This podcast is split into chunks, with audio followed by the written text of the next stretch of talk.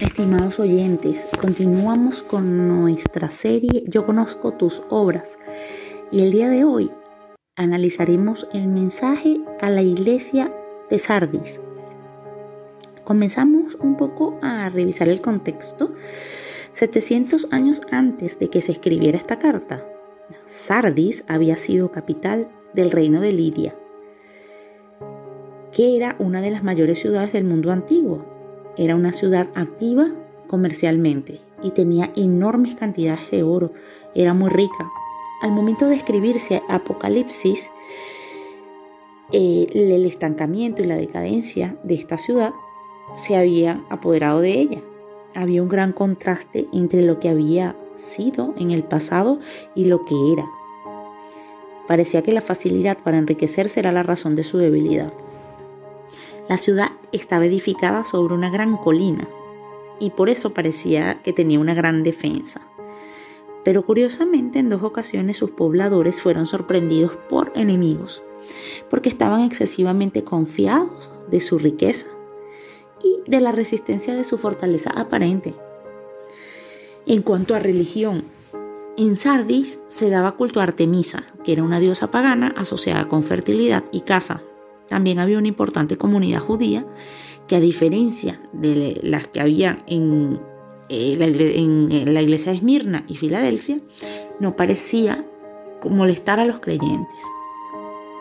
Pasemos entonces a analizar el mensaje de Apocalipsis 3.1 a Sardis.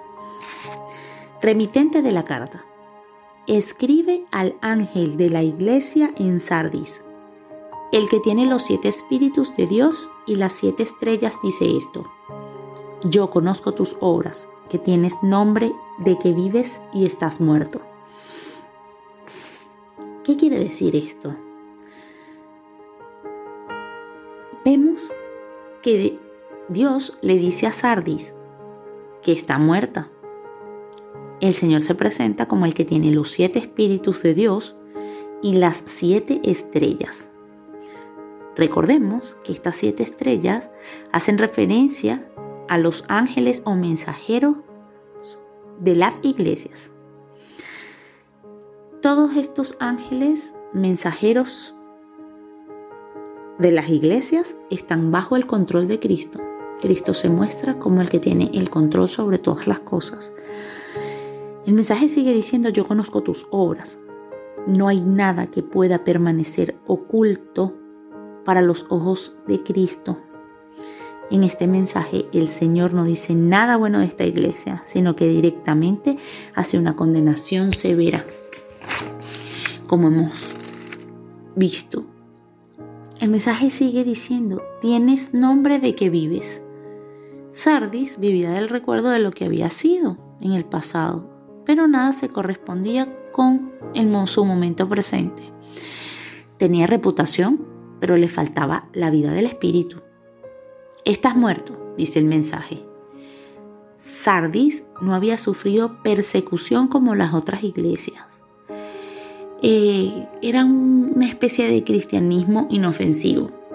Estaban por estar, creían por creer, pero no tenían esa llama viva del espíritu, no habían nacido de nuevo. Y por eso Dios los condena en esta carta. Si nos preguntamos, este, ¿por qué habría de dedicarse Satanás a perseguir a una iglesia que estaba muerta inicialmente? No, por eso no, no había sufrido persecución. Continúa el mensaje diciendo, sé vigilante y afirma las otras cosas que están para morir, porque no he hallado tus obras perfectas delante de Dios.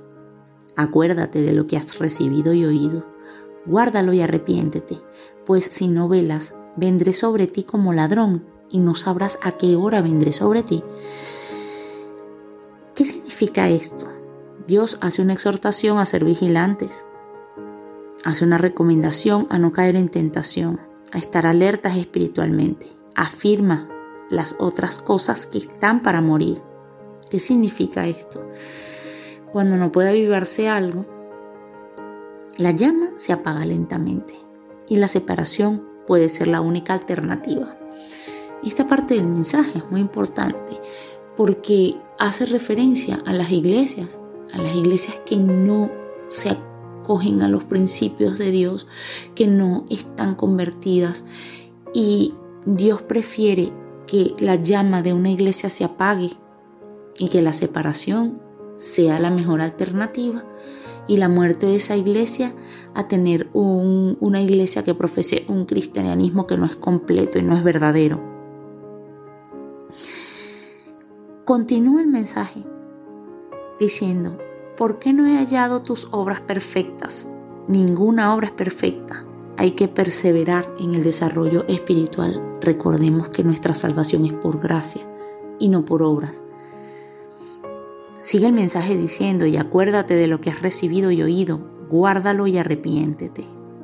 Sardis era una iglesia débil espiritualmente, y aquí había una exhortación clara de Dios a recuperar lo que tenía y al arrepentimiento. Sigue el mensaje diciendo, pues si no velas, vendré sobre ti como ladrón. ¿Qué significa esto? Bueno, ahí Dios nos habla de su segunda venida y que nuestro corazón debe guardar sus principios y debemos arrepentirnos, arrepentirnos desde de, verdad, arrepentirnos desde el corazón. Y el mensaje termina con lo siguiente. Tienes unas pocas personas en Sardis que no han manchado sus vestiduras y andarán conmigo en vestiduras blancas, porque son dignas. El que venciere será vestido de vestiduras blancas y no borraré su nombre del libro de la vida y confesaré su nombre delante de mi Padre y delante de sus ángeles. ¿Qué significa esto? El mensaje final nos habla de algo muy importante y Dios muestra claramente su promesa a quienes han sido fieles. Y además nos asegura la, asegura la salvación, además de recordarnos que Él es quien intercede ante el Padre Finaliza el mensaje diciendo, el que tiene oídos que oiga, oiga lo que el Espíritu dice a las iglesias. Y es precisamente el mensaje principal donde hace un llamamiento a prestar atención a la advertencia de no tener una profesión religiosa sin antes haber nacido de nuevo. Yo les dejo este mensaje para reflexión y Pido que Dios esté siempre presente en sus vidas, en su andar, en su transitar, y que sigan cada uno de sus días bajo los preceptos de Cristo. Que Dios nos bendiga a todos. Amén.